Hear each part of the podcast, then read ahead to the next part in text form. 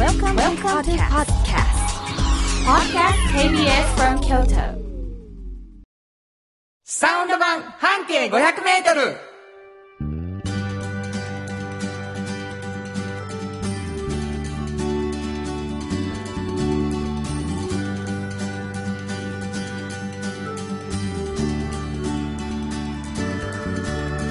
こんにちはフリーマガジン半径500メートル編集長の炎上真子です。サウンドロゴクリエイターの原田博之です。8月28日になりました。はい。ちょ、もう怖い。うん。8月が終わる。ほんまに。なあ。もう9月ですよ、言うてる間に。いやー、これは秋っていうやつが来るな、もうすぐ。本当やこね。んなんもう、もうお正月やでう。ん。あっちゅう間。ほんまに早いね。いやー、皆さんどうでしょううね。ん。ちょっと最近早すぎる。そんな気がしますけれどね。なんかが早すぎるんちゃうか？言うて止められるわけでもないわけでございますけどね。えーはい飛ぶように過ぎていく毎日の中でございますが、あ1時間皆さんゆっくりとラジオの前で聞いていただきたいと思うんですけれども、はいサウンド版半径 500m。実は半径 500m というフリーマガジンがございます。はい。炎上さんはその編集長さん。これどんなフリーマガジンでしょうか？これはね、あの、京都市内にあるバス停を一つピックアップしまして、そのバス停の半径500メートル、まあだから直径で言うと1キロなんですけど、はいそこをみんなで歩いて、はい。この人はもう変わってる。もうこの変わってるっていうのが一つミソなんですけどね。あの、あんまり聞いたことないな、こういう考え方。みたいな人を 見つけて、うん。話を聞いて取材している本なんです。それさ、この人は変わってるっていうのって、うん。やっぱ話聞かな分からへんやん。そほんなら取材をするかどうかの前に、うんやっぱりちょっと聞くんやね。う。ちょっと聞く。で触りを聞く。これは変わってるぞ、みたいになったら、こう、わーってハマっていくんだな。うんうん。なるほどね。えーまあそういうフリーマガジンなんですけれどもね、2ヶ月に1回、はい。えー出されているということで、このフリーマガジンがまあ非常に充実しているということで、はいあの、編集長がもしかしたらもっと面白いこぼれ話を、やっぱり記事にするときにいろいろこう、スペースの問題もあってね、はい。書いてないことも持ってはるんちゃうかということで、それをラジオで話してもらおうよということで始まったのがこのサウンド版半径 500m なんですね、えーそして、まあ、30分から1時間の番組へとなっていくんですけど、その過程の中でですね、園長さんがもう一つ出しておられるフリーマガジンがありまして、はい。これは何という？これはね、おっちゃんとおばちゃんというなるほど、フリーマガジンです。はい。なぜそんなタイトこれは、あのー今若い、あのー学生さんでル、もね、はいはいおっちゃんとおばちゃんという年齢にいつかなるんですよね。で、その時に、仕事が面白くてたまらないって思えるのは、うんすごい幸せなことだと思うんですよ。うやわ私も本当に思うし、うんでもそういうことを成し遂げてるおっちゃんとおばちゃんにね、はいはいその秘訣を聞いているような本なんですけど。なぜ今楽しくてしょうがないそうですす、そうです。仕事がはい。すごいやんつまり若い人に読んでほしい、そうですね。まあそあのーそういうコンセプトでこれどこで手に入るんですか？これはね、あの、各大学のキャリアセンターに置いてるんですが、まあ、それ以外でも学生以外の喫茶店とか、ハローワークにも置いてますし、ハローワークにもね。いろんなところに置いてます。東京ハンドにも置いてます。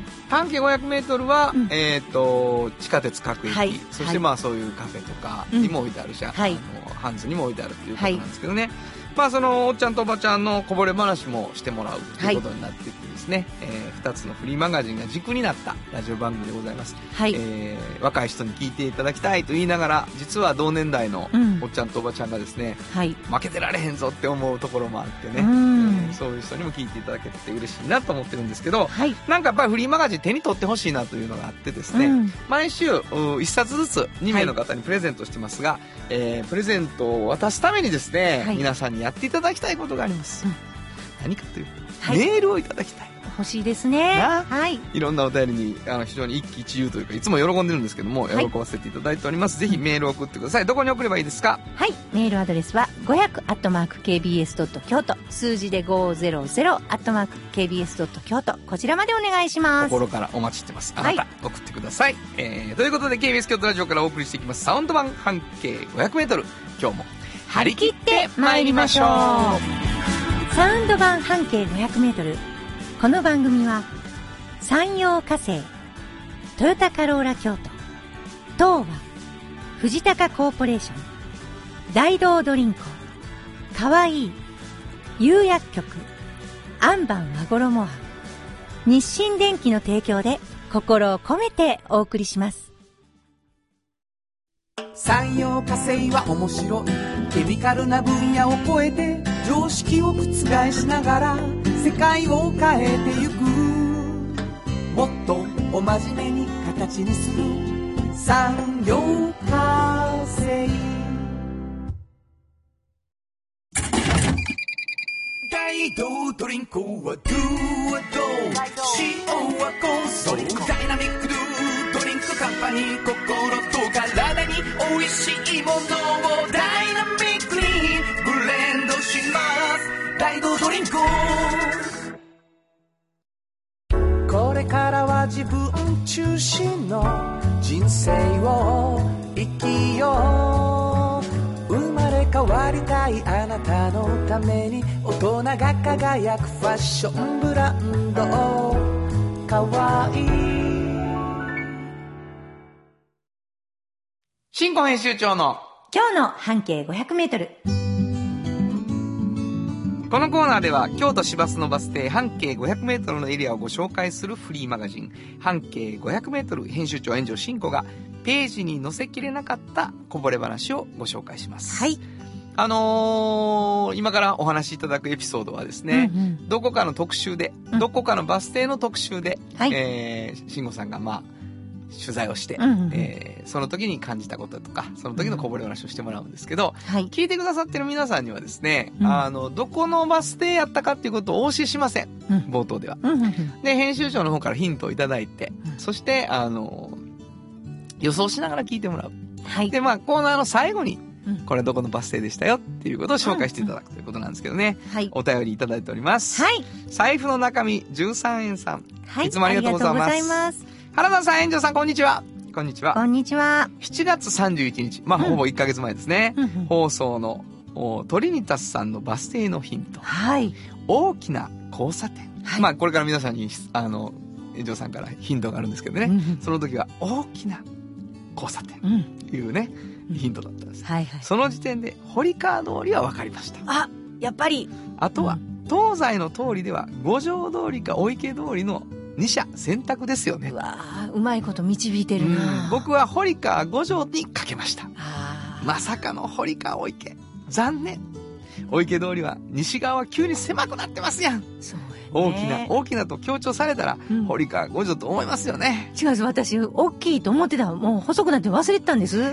本当に。はめられました。いやいやしか。し、当たらないのがクイズとして成立なんでいいんですよ。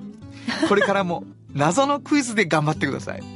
まあ、褒めつつディスるっていう感じでございますけど。なんかいただいてるでしょ？それ以外にも。そうなんです。あの、ダブルレインボーさん、はいはいはいありがとうございます。はいえっ、とですね、この方が、うんあの、ちょうどその、同じヒントね。はい、お池のことで、はいはい。堀川五条の交差点は、うん。車が最優先で人はいません。あ、大きいと思ったやつね。はい。人や自転車はちょっと離れた横断歩道を渡ります。なるほど。人が行き交う交差点で大きいのはやっぱり堀川お池ですって書いてくれてはるんで、なるほど。堀川お池ちょっと優勢ですね。優勢ではない。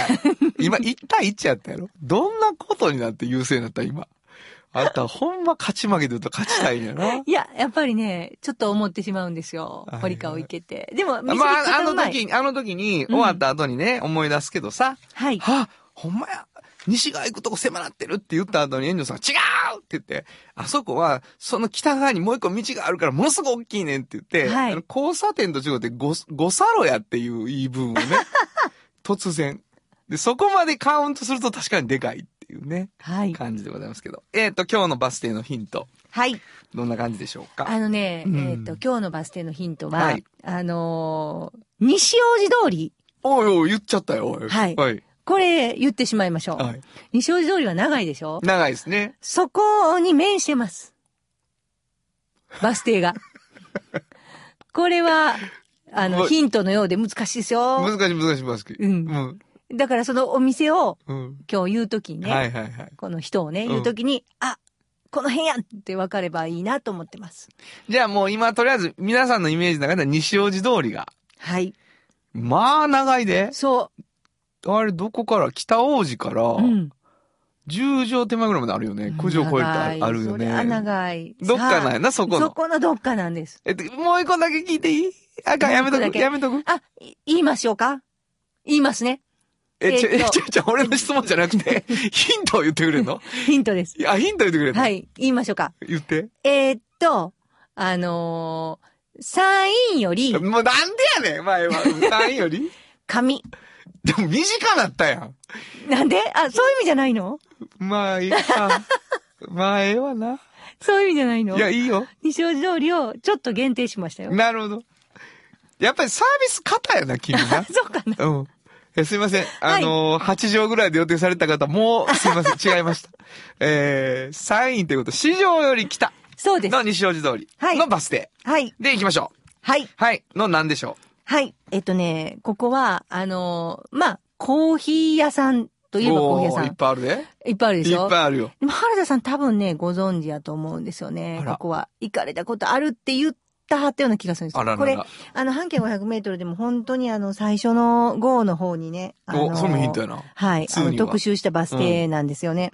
で、フェアトレードがまだその時そんはいはないにはいはいはい、そんなに叫ばれてなくって、なるほど。まあ、ここフェアトレードのコーヒーはい豆なんですよはいはい。でも、ここのオーナーが、うんまあ、富山さんって言うんですけど、うん今、あの、別店舗に行かれて、息子さんがこの本店はされてるんですけど、はい。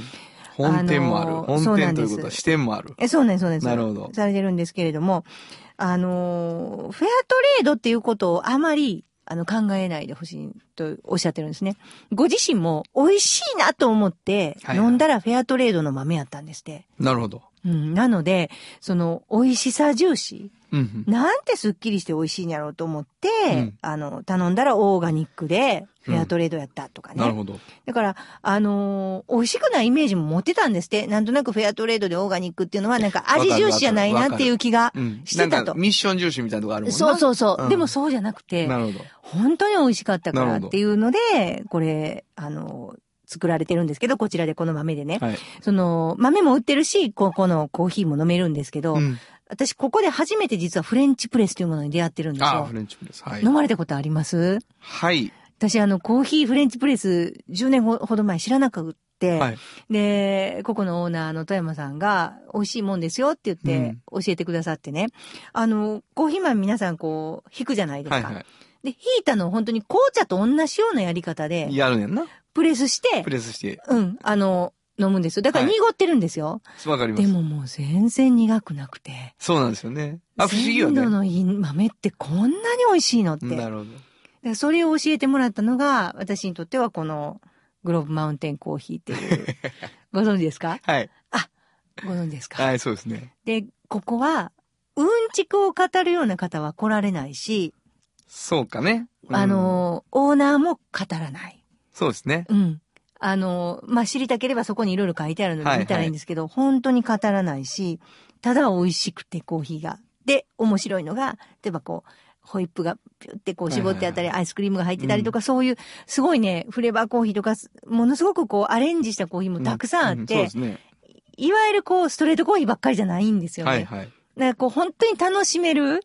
なんかこう、気取ってたらなかなかそういうの出しにくいでしょ、そんなこうね、ねなんか絞ったり、なんか混ぜたり。でも、そういうのもいっぱいあるっていうのが、その、門が広いなって思うんです、私。なるほど。うん。その辺も、すごく美味しいコーヒー屋さんやのに、こだわってんのに、そうやね。いろいろやってくれはるっていうイメージ。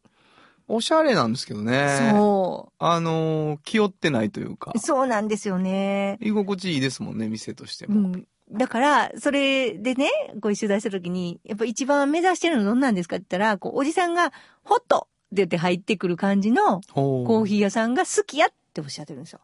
なるほど。なかなかほら、なんか、オーガニックとか、フェアトレードとはいはいフレンチプレスとか。理屈言いそうやもん。そうでしょ、うんやのに、こう、ホットちょうだいって言って入ってきはるような喫茶店でありたいっていうのを言ってはるんですね。でもコーヒーに、うん。あ、あのー、コーヒーを軸足にしたおしゃれさですね、店が。そうやね、うん全体的にコーヒーですよね。だから、あ、間違いなく美味しいコーヒーなんやろなとは思わせてくれる感じ。もう飲む前から。そう、だからなんか、私こう、美味しいコーヒー屋さん知ってんねんって言って、うんうんうん例えば、そこをみんなで行ったとしても、例えばホワイトチョコレートとかの入ったコーヒーとかはいはい、ありますね。全然そんなん飲んでも構へんかへんな。かまへん。なんか、モカとか言わなくていいような感じなんですよ。で今日のブレンドは？とか、あんまりそんなんばっかり言わなくてもうんいい感じなんですよね。なるほどね。なんかこういうおおらかさって案外なくって。そうかも。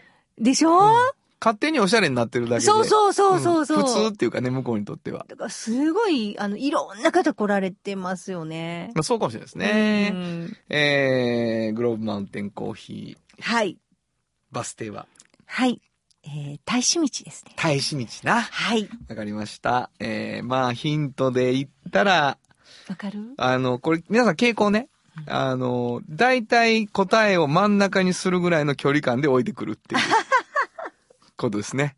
どっかに偏れへんかな？いや、あの、あの、炎上さんを読み取る。こっちはもうクイズの答えを導くのがね、はいはいはい。ええ出題者の傾向と対策ですから。なるほどなるほど。うんはいだ。から大体範囲指定しちゃった時はその真ん中ら辺に答えがありそうっていうのは一個傾向かもしれないですけどね。はいはいはい。えー、新語編集長の今日の半径500メートル、今日は京都市バス、大使道停留所の半径500メートルからでした。FM94.9 メガヘルツ。AM1143kHz で KBS 京都ラジオからお送りしています。今日の一曲。はい。ここで今日の一曲なんですけどね。まあ、フェアトレードのことをちょっと調べたりいろいろしててね。うんうんうんで、こう、なんかやっぱりこう、いろんなこう、搾取されてるものをさ、こう助けるっていう部分があるじゃないですか。はい。で、あなたは速い車を持っているって言って、うんその、私のこの、この状態から、その車で私を外に連れ出してくれるみたいなね、ことを歌ってる曲があって、はい。わあ、これにしたいなと思いました。大好きな曲です。トレイシー・チャップマン、ファーストカー。本当はここで、ジャスラック登録の名曲が流れてるんだよ。もうあのー好きでね、たまらないっていうか、ショックを受けました。ああ、そうですか。はい。もう、しばらくこのアルバムしか聴いてない時代があったええぐらい。20代とかですか？そうですね。えええーお送りしたのは、えーと、彼女のファーストアルバムですけどね、トレシー・チャップマン、ファーストカーでした。じっと支えて未来を開き京都で100年超えました。大きな電気を使える電気に変えてお役立ち。お役立ち。みんなの暮らしをつなぐのだ。日清電気トヨトヨトヨタカローラ京都。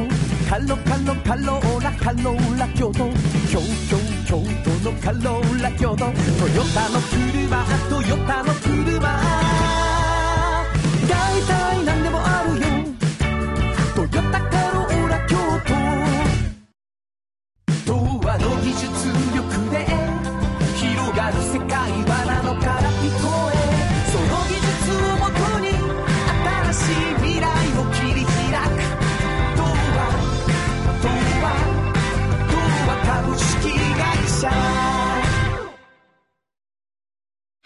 原田博之の音楽機構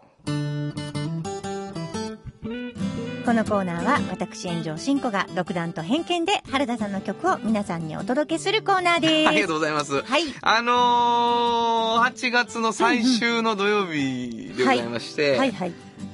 新曲でございます。はい。えっ、と、ちょっとここのとこずっとライブがなかなかね、もう緊急事態宣言とかいろんなこともあって、はい。できない中、うんうん。えーカフェベルディさんだけ、はいはい。あの、ずっと続けてやらせていただきまして、はい。で、ちょっとコーヒーっていう曲を、まつわる話ですね。まつわるっていうか、なんかお礼も兼ねつつ、うんうんうん。コーヒーについて歌ってみようで。も原田さんコーヒーをめちゃくちゃ飲む人やからいいんじゃないですか？まさに生活に密着してるから。はい。ということで、そんな曲ができました。はい。聴いてください。コーヒー。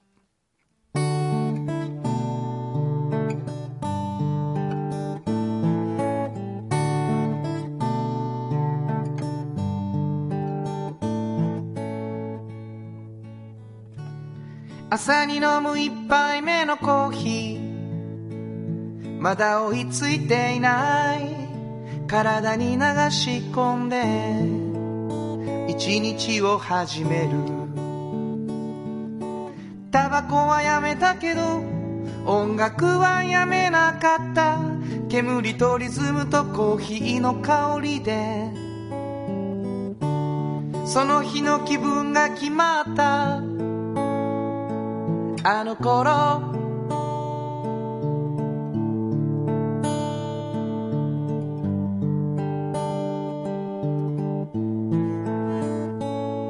あの頃。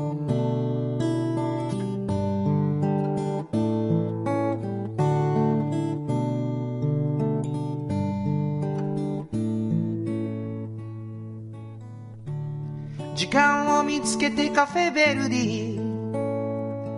一仕事終えてリセットしてまた次の待ち合わせに向かう。うまくいかないこともある。でも音楽があってアイデアに伝えたい思いを乗せてそうやって過ごすよ。毎日。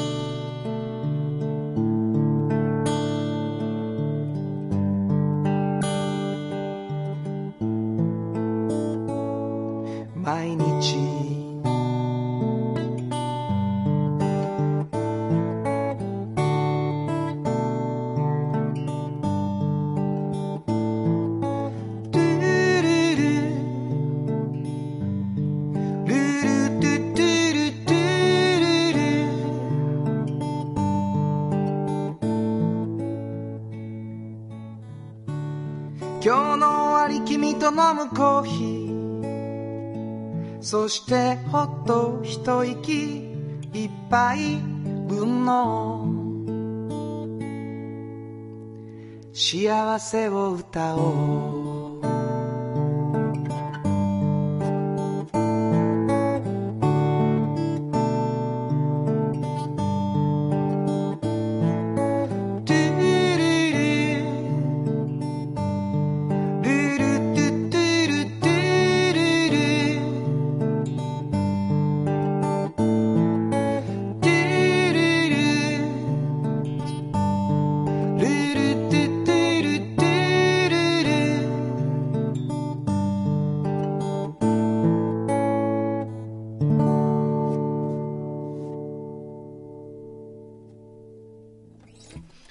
まあこんな感じの曲がはい。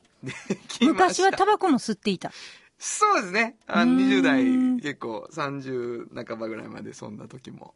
なんかでもコーヒーがこう日常すごい出てきてますね。いやもう、あの、そうなんです。1リットルぐらいなんか飲む、あ飲む。そんなに、あ、でもそれぐらい飲んでるかな、原田さん。朝入れて。うん。なんか、昼間会うじゃないですか。はいよう飲んでます。あ、はい。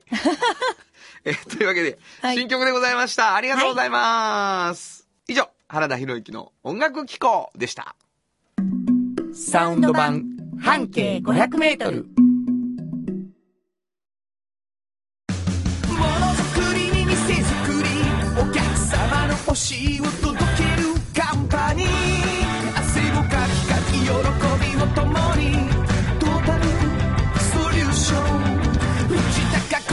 ション藤高コーポレーションあなたの着物が生まれ変わる着物仕立て疾患屋さん。和衣あんリーズナブルで満足できる着物あれこれ和装のある日常に楽しく気軽に出会ってほしい。助かるなんでも着物ケア和衣あんおっちゃんと、おばちゃん。このコーナーでは仕事の見え方が少し変わるフリーマガジン、おっちゃんとおばちゃんの中から、毎日仕事が楽しくてたまらないという熱い人、またその予備軍の人々をご紹介します。はい。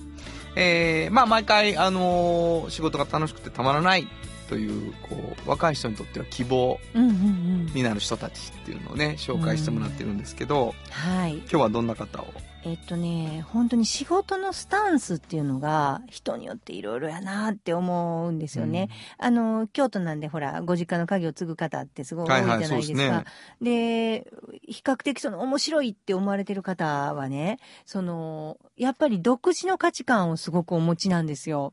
その仕事をしながら、あることを自分はやってるんだっていうようなことをやっぱ思い描かれてる方がすごく多くって、はいこの方もその一人で、あの、ふとさんっていう、あの、おふ、生ふとかのおふね、はいはいはい。おふ屋さんの老舗があるのご存知ですかね？わ。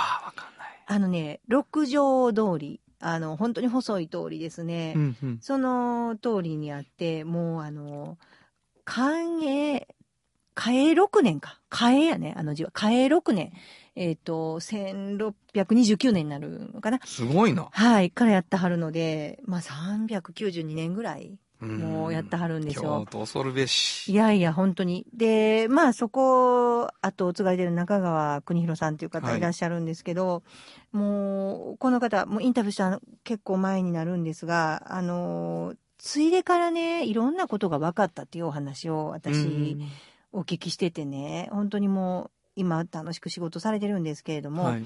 あのー六条通りにどんどんね、その商店街が、向かいは時計屋さんやったんやとか、ここクリーニング屋さんやったって言われてるところが、ポツポツとやっぱりちょっとこう宿泊施設、はいはい。ゲストハウスになるところも多くなってきて、で、そういう風になってきたときに、その自分の大好きなその生まれ育った商店街っていうものを、あの、どんな風に宿泊される人に見てほしいかっていうのを考えるようにね、うんなってきたっていうことなんですよ。なるほど。そしたら自分のところの売っている商品、うんまあ、生麩とか風っていうものも、どういうふうなものであってほしいかとか、どういうふうに思ってほしいかっていうのをすごい考えるようになってきて、で例えばここの細い商店街が美しい方がいいだろうし、うん本当にこう楽しいところであってほしいとか、それぞれこう思いがあるじゃないですか。はいはいはい。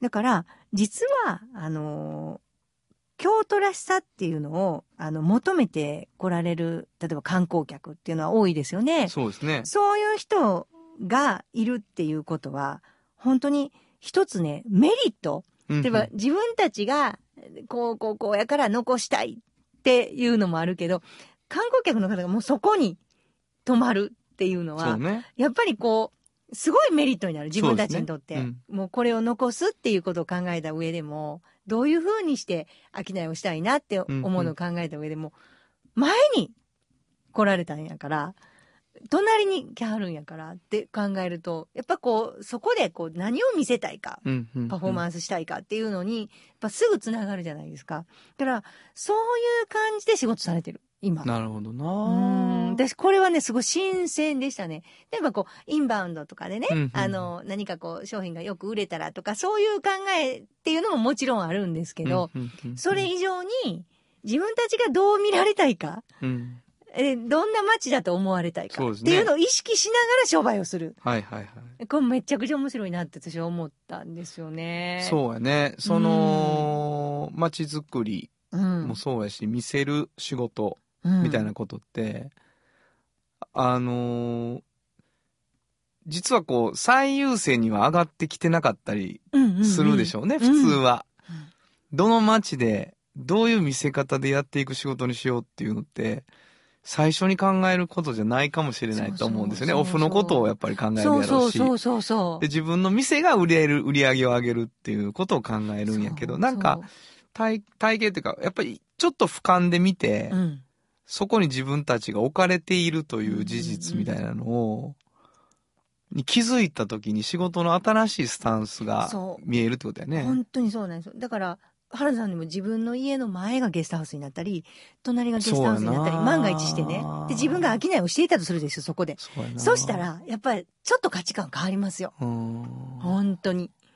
なんか、こう、インバウンドが当たり前だった時代からコロナになって、うんうんもう一回問われてるから、うんうんうん。そういう意味ですごくこう、今お話の中で出てきた自分の仕事のスタンスをもう一回見つけるチャンスそうですね。とかがね、やっぱりうんあるんかもしれないよね。そうですね。うんなんか私だから、ちょっとこう、仕事面白いなって思ってる方は、やっぱ考えてること、発想とかはいはいはいはいがすごい豊かだし、そうやな。なんか囚われてないしそうね。だから答えがないから、うん答えを導く価値があるっていうか、うんうんうん。ら僕らでも何のために歌うかっていう時にさ、そうやっぱり、こう年代によって動いてもいくし、うんその、新しい発見の中で新しい喜びうんみたいなこともあるし、うんまあずっと変わらない内的欲求とかね、歌いたいから歌ってるとかっていうこともやっぱり見失うと歌えなくなるしとかね。はいだからやっぱオフのこと好きじゃなかったら、うん。最後のとこではやっぱやれないから、はい。やっぱオフとは向き合ってるんだけど。もちろんねう。んだけどそれをどう見せ、どの街の中でどう振る舞うかみたいなことが、うんうんうん全部含めて仕事やっていう話はやっぱり興味深いですよね。そうですね。うんで、まあ京都背負ってるしな、そうある意味。なんです、そうなんですよ。うんだから六条通りって細い、細い本当に通りなんですけど、ね五条とかに比べたら本当に細い。そうやな、うん、でもそこにこういうね、意識の高い方がいらっしゃって、それはでもあれやな、僕らが逆に旅行行った時のことを思うとさ、うん、自分らが泊まったそう。宿の道にそさう、いい店があった時のな、ねなんかこう、やった感というかな、感謝するもんね、やっぱり。そうなんです。だから観光都市なので、やっぱ京都ってそういうことになりうるのでね、うんうんうんやっぱりこう、そこで商いされてる方っていうのは、やっぱりいろいろ考えることがあるんやなってものすごい思いますよね。ほんまあ、それがなんていうかな、重荷じゃなくて、仕事の楽しさにつながってるっていうのが素敵な話やな。そうですね。うんワクワクしてはりましたよ。あ、そうなんや。うんう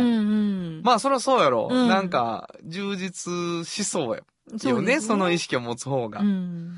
かりました。はい。本日のちゃんとおばちゃん、ご紹介したのは、はい。えー、封筒の、えー中川邦弘さんでした。サウンド版半径500メートル。今日のもう一曲。はい。ここでもう一曲なんですけどね。ちょっとまあなんかこう、老舗とか、うんうんまあ味を守るとか、まあそういうことをいろいろしちょっと調べたりしてて、はいアンっていう映画の、うん。あの、中で、えー使われてたこの曲にしてみました。はい。畑元博さんで、水彩の月。本当はここで Just Like 登録の名曲が流れてるんだよ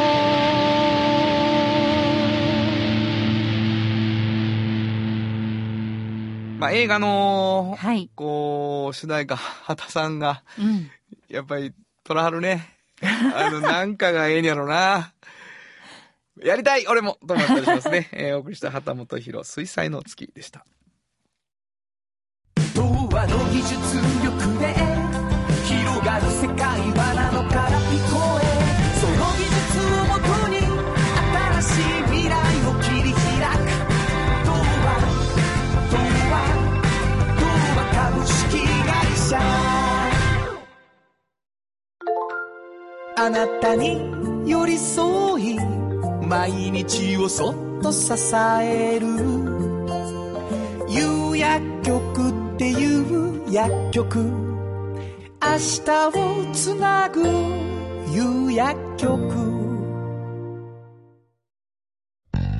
じっと支えて未来を開き京都で100年超えました。大きな電気を使える電気に変えてお役立ち。お役立ちみんなの暮らしをつなぐのだ。日清電気原田博之のサウンド話。このパートはサウンドロゴクリエイターとして大活躍中の原田博之がサウンドに関するあれこれをお話しさせていただきます。ありがとうございます。ありがとうございます。うんあのー、今日はですね、うんちょっとね、あの、だいぶ前からなんですけど、はいはい。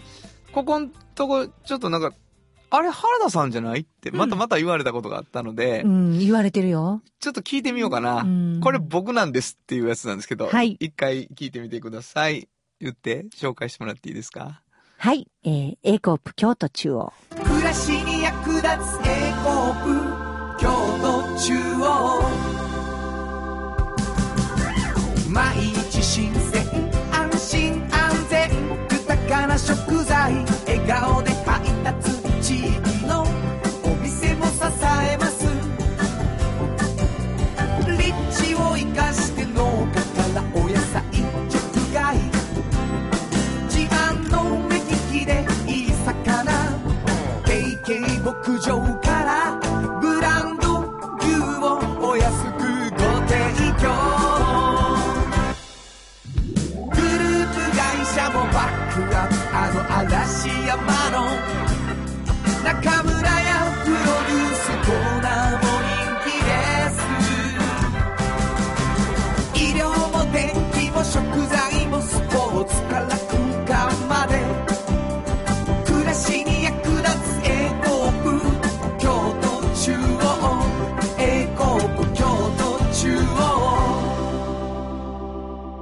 これ中山さんがね、うちの会社の、あの、岩倉に住んでるんですけど、はいはい。あのー、岩倉で原田さんの曲が流れてるって。言ってた。うん。わかんねんなみんなに言ってましたよ。みんなに言ってた。はい。むっちゃ流れてるらしいんですよ。A コープで。あのーで僕、職場がほら、あどうしちゃって岩倉なので、あ。はいはいはい。この間、なんか職員室かなんかで、A コープ原さんだよね、って言って、誰かが言い言ってて、結構職員室ってこう、あの、大きい部屋やんか。はいはい。ほんで、あ、そうですよ、でめっちゃ聞くわ、言って、うんその人が去った後に、うん。5分後ぐらいに、やっぱり原田さんだったんですね。違う3列ぐらいぐらい向こうの人が来て、で、次の休み時間に、いやー、疑問が解けました。やっぱり原田さんだったんですね。結構みんなその、職員室としてビクって聞いて、やっぱり原田かと思ったみたいなやったんですけどね。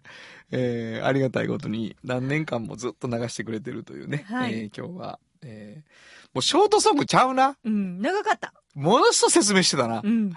まあ動画も作ったんですけどね。えー、コープ京都中を聞いていただきました。以上、原田博之のサウンド話でした。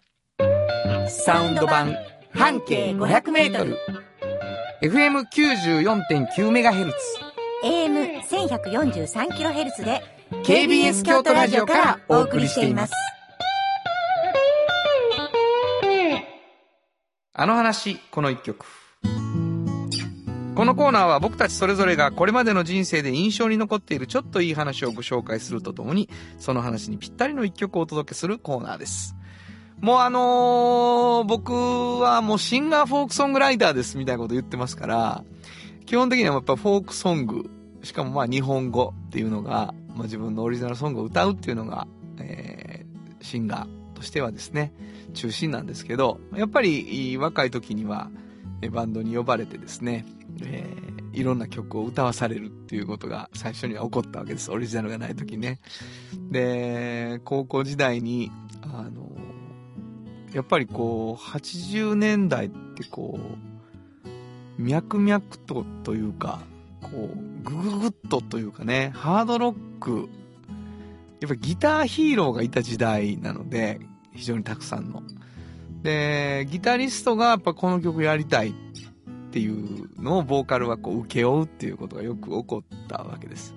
で、まあ、ハイウェイスターであったりとかですね、えーそういう曲歌わされるんですけど、全然こうハードロックに自分の中ではこう、ギアが入らない中でですね、あれ？この曲はなんか歌ってると気持ちいいぞっていう曲があってですね、えーまあ、メタル寄りだったですけどね、あの、楽しくなっちゃったっていう曲があって、で、全然上手じゃなかったですけどね、あの、それなりに一生懸命歌ったのを思い出してこう、微笑ましく。なんかこう、向いてる向いてないっていうのもあるんだけど、曲としてのポップさがやっぱ僕すごい好きだったんだと思うんですよ。ほんで、あの口ずさんじゃうっていうかね、こう、そんなにスピーディーでもないし、あの、ハードロック、メタル系の曲なんだけど、なんか、可愛らしいっていうか、ポップやなっていう感じで今聴いても思うんですけどね、えー当時歌ってすごく好きだった曲を選んでみました。えー、クワイエット・ライオット、カモン・フィルザ・ノイズ。本当はここで Just like 登録の名曲が流れてるんだよ。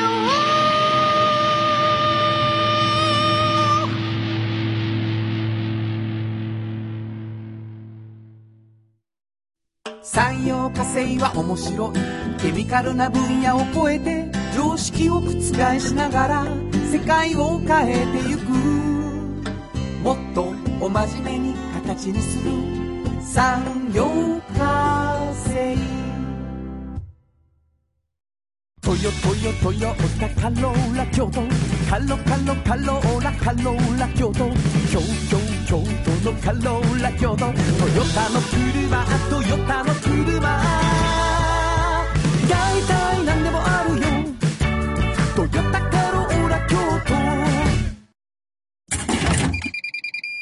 街道ドリンクはドゥはド。塩はコンソダイナミックドゥドリンクカンパニー心と体に美味しいものをダイナミックにブレンドします。大道ドリンクものづくりに店づくり。お客様の欲しいを届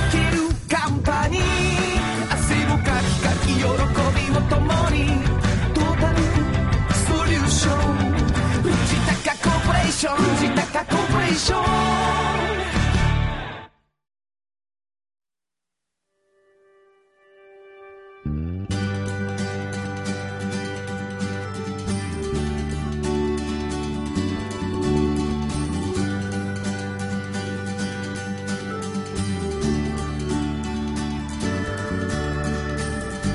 誰にも気づかれずそこにある。なこだわりと哲学を見つけて感じて言葉に変えてみんなに届けてみようかな。一人の職人が歩み来た。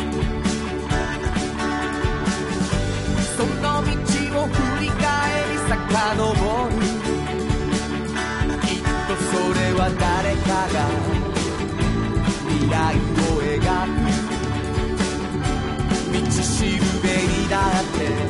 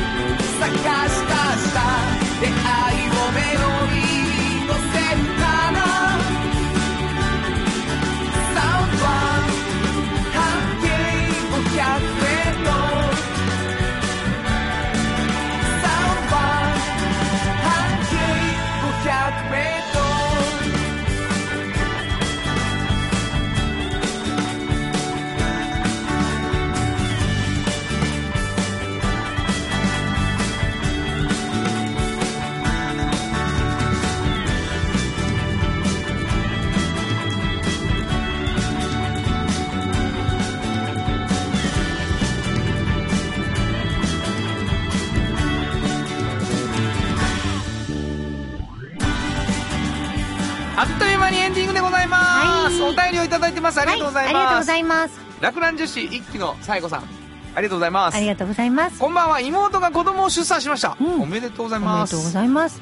28歳で姪っ子さんができました。はい。妹は多少親バカでうん。娘を宝塚に入れたいと張り切っています。目指せ。奈良県のトップスター。ということでね。すごいなあ20代の方いただきましたけどね。嬉しない？うん。宝塚に入れたい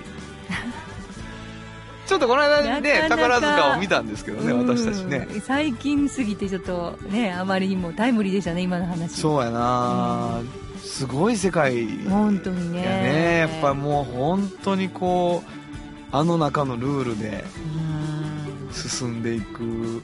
いやもうレビューとかもすごかったですよね。すごかった。本当にね、うん。華やかで。華やかやし、はい。もうまあさすがと思うこともいっぱいあったしね、うんトップスターになるってもうほんまに大変なんでしょうね。はっきり見えてるしなどこがトップかも。うん本当にね。えー頑張って。応援してます。めいっ子さんぐらいの距離がいいよな。あそっかそっか。悩まなくてうちの済むしね。めいっ子宝塚やねんはなんかいいよな、うんうんうんうん。娘やった時の大変さたるやね。ほんまにね。うんもう大変よ、うんまあめいっ子でも相当支えてあげなあかんやろうけどそなうね。でもやっぱり気合も入るでしょう。めいっ子ですよなあ。めいっ子が宝塚なんてまあめったにないじゃないまあ応援ですか、するな、うんえ。ーというわけで応援します、はい。えーうちのリスナーのめいっ子宝塚やねって、えー言わせていただきたい自分のことのように。そう言わせていただきたいと思いますけどね。なんかこんな感じで自分のなんかことでもいいので送っていただきたいなっていう気持ちあるんですけどね、えーお便りをいただきたいということで、そして自由に送っていただければいいなと思うんですがあなたの半径 500m についてもはい。ぜひ随時ね送っていただきたいぜひ送ってきてください。それから炎上さんが出しておられるフリーマガジン半径 500m おっちゃんとおばちゃんそれぞれ1冊ずつ、え2名の方毎回プレゼントしてますので、プレゼント希望の方は住所を送ってほしいと思います。はいどこに送ればいいですか？はい。メールアドレスは、500-kbs. 京都、数字で 500-kbs. 京都、こちらまでお願いします。はいよろしくお願いしますということで午後5時からお送りしてきましたサウンドマン半径 500m お相手は、フリーマガジン半径500メートル編集長の炎上真子と、サウンドロゴクリエイターの原田博之でしたそれではまた来週サウンド版半径500メートル。この番組は、山陽火星トヨタカローラ京都東和藤高コーポレーション大道ドリンクかわいい釉薬局アンバンまごろもは日清電機の提供で心を込めてお送りしました。ひしめく中に答えはいつも隠れてた